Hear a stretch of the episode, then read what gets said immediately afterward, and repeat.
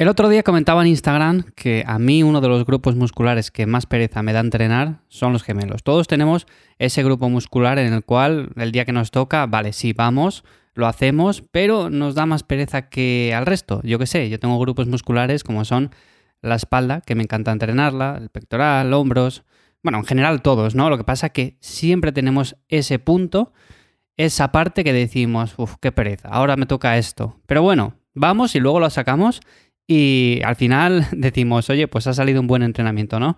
Pero como digo, el otro día lo comentaba en Instagram y al final surgió la idea de este episodio y es que eh, voy a contaros un poco cómo se puede entrenar esta parte en concreto, aunque lo podemos dedicar también a cualquier otro grupo muscular, pero creo que este entrenamiento es más específico para los gemelos y cómo lo podemos hacer frecuencia 1, o sea, cómo podemos hacer un entrenamiento basado en un día a la semana y cómo podemos de esta manera desarrollar también este grupo muscular sin dedicarle tampoco demasiado tiempo, que esta es otra cuestión.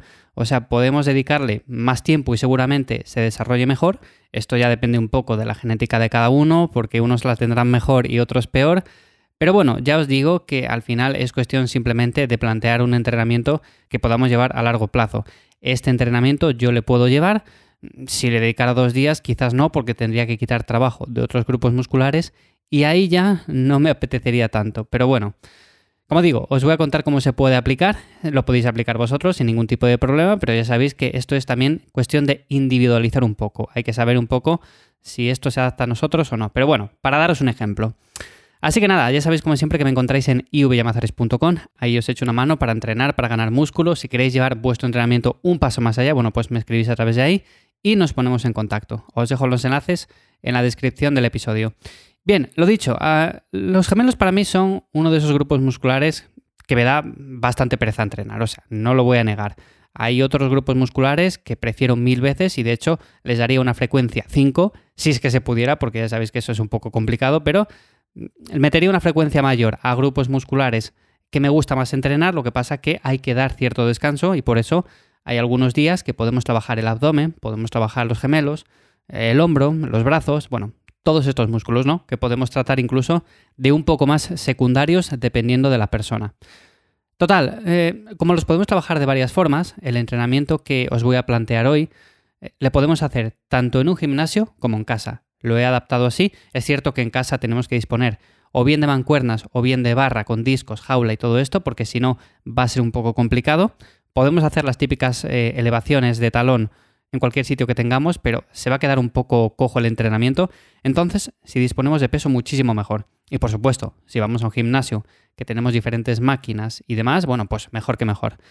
Pero se puede hacer en casa. Entonces, el entrenamiento, como es de un solo día por semana, lo que vamos a hacer es una serie gigante que consta de tres ejercicios diferentes. Tres ejercicios que están compuestos básicamente por un principal básico, que vamos a trabajar a unas seis repeticiones, aunque podemos ir hasta las ocho repeticiones o por ahí. Luego un ejercicio un poco más analítico en el cual vamos a jugar con la cadencia, vamos a hacer pausas, vamos a hacer el movimiento mucho más lento, sintiendo bien el estiramiento, sintiendo bien la contracción.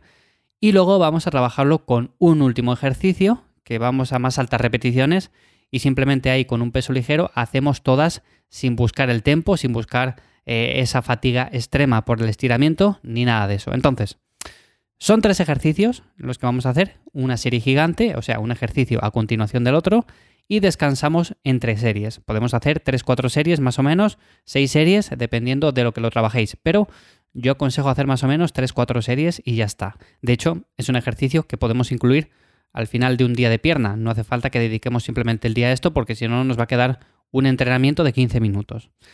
Bueno, pues como digo, el primer ejercicio, un ejercicio básico. Este ejercicio, para mí, sin duda alguna, va a ser las elevaciones de talones, pero con la barra cargada, o sea, como si fuéramos a hacer una sentadilla, pero simplemente nos colocamos la barra con un peso con el que podamos hacer de 6 a 8 repeticiones y hacemos esas elevaciones. Aquí no buscamos eh, estirar al máximo, ni hacer un tempo lento, Nada de eso. Simplemente buscamos hacer 6 repeticiones con una intensidad muy alta y que podamos llevar cerca del fallo muscular.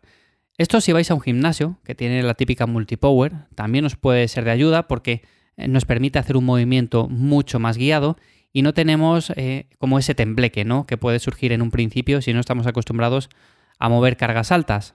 Lo de cargas altas lo digo porque el gemelo es un grupo muscular que, aunque no lo parezca, vamos entrenando durante todo el día, o sea, estamos ejercitando. El bíceps también, los hombros también, los diferentes músculos también, pero vamos caminando de un sitio para otro, o por ejemplo vamos en bicicleta, o subimos escaleras, o bajamos la acera. Bueno, en definitiva, hacemos un montón de movimiento en el día a día que implica desarrollar también o trabajar este gemelo. Por lo tanto, hay que darle un trabajo diferente, hacer algo diferente, para que se vaya desarrollando en cuanto a tamaño. Por eso el primer ejercicio implica que sea intenso, implica mover bastante peso y lo podemos hacer en una jaca, lo podemos hacer en una multipower o simplemente con una barra cargada con discos. Así que este sería el primer ejercicio que hacemos a unas 6-8 repeticiones cercanas al fallo. El segundo ejercicio sería las elevaciones de talón también, pero en este caso las vamos a hacer con mancuernas. Aquí pasamos a un peso ligeramente menor, con el cual vamos a sentir mucho más la contracción y buscamos un tempo más lento. O sea, cuando bajemos, vamos a hacerlo de forma lenta, de forma que sintamos bien ese estiramiento, vamos a pausar un segundo abajo el movimiento y luego iniciamos la subida, iniciamos la fase concéntrica, de forma explosiva, eso sí, esta no hace falta que la hagamos lenta. Cuando lleguemos arriba, pausamos de nuevo más o menos un segundo el movimiento y volvemos a hacer la fase excéntrica en unos 3 o 4 segundos. Esto que os he comentado podéis dar para atrás y lo podéis volver a repetir por si no os ha quedado muy claro, pero es bastante sencillo. Al final, la idea con la que quiero que te quedes es que vamos a hacer un movimiento controlado con el cual sintamos bien todo ese estiramiento y es un ejercicio en el cual ya vamos a ir a más altas repeticiones. Vamos a ir, por ejemplo, a unas 12, 14, 16 repeticiones. Por eso, el peso que movemos es bastante menor que no en el ejercicio principal que estaba comentando, y es un ejercicio en el cual nos va a molestar, o sea, vamos a sentir cierta incomodidad, vamos a sentir ese ardor o ese bombeo que normalmente sentimos en estos grupos musculares más pequeños cuando los trabajamos eh, sintiendo bien todo el trabajo, o sea, sintiendo bien la fase excéntrica, la fase concéntrica, entonces, bueno, pues es importante hacerlo así. Por último, el último ejercicio que vamos a hacer es ya con un peso todavía menor y le vamos a hacer en torno a las 20, 24 o 26 repeticiones. Aquí lo que buscamos ya no es hacer un tempo lento, aunque también podríamos hacerlo, sino lo que buscamos es hacer simplemente todas las repeticiones de forma más o menos controlada, pero igual, o sea, como si fuera una, dos, tres, cuatro, cinco, o sea, no hace falta que las hagamos excesivamente lentas, tampoco excesivamente rápidas, pero sí que llevemos un ritmo constante hasta que fallemos por completo. Bueno, pues este ejercicio, que puede ser, por ejemplo, mismamente unas elevaciones de talón sentado, pues lo podemos hacer también de pie si es que trabajamos en casa y no tenemos esa máquina específica. Así que por eso decía al principio que es un entrenamiento que podemos hacer tanto en casa con nuestro material como si vamos a un gimnasio, pero es cierto que tenemos que tener algo de peso para poder trabajarlo, porque si no va a ser muy difícil. Aquí, al final, la idea clara es que en el ejercicio 1 el objetivo es la tensión mecánica. Aquí es realizar un levantamiento con la mayor carga que podamos y hacer en torno a 6-8 repeticiones. Esto va a ser fundamental. En el segundo ya, el objetivo va a ser el daño muscular. Aquí vamos a realizar un movimiento más característico de los programas de hipertrofia, de ganancia de masa muscular, y por eso nos movemos en un rango de 12-14 repeticiones, incluso las 16. Y como ejercicio de aislamiento, evidentemente también vamos a controlar mucho más la cadencia, vamos a controlar mucho más las diferentes fases. Y por último, pues ya pasamos al típico ejercicio de estrés metabólico en el cual hacemos repeticiones sin parar, esas 20, 24 repeticiones, 26 repeticiones, y llegamos a un fallo en el cual ya no podemos hacer ninguna más. Esta sería una serie. Podemos hacer 3, podemos hacer 4, podemos hacer 6, dependiendo del volumen que toleremos, de lo que aguantemos. Vamos a individualizar un poco, eso sí, pero este sería un entrenamiento que podemos llevar a cabo un día a la semana, no mucho más, porque es bastante duro.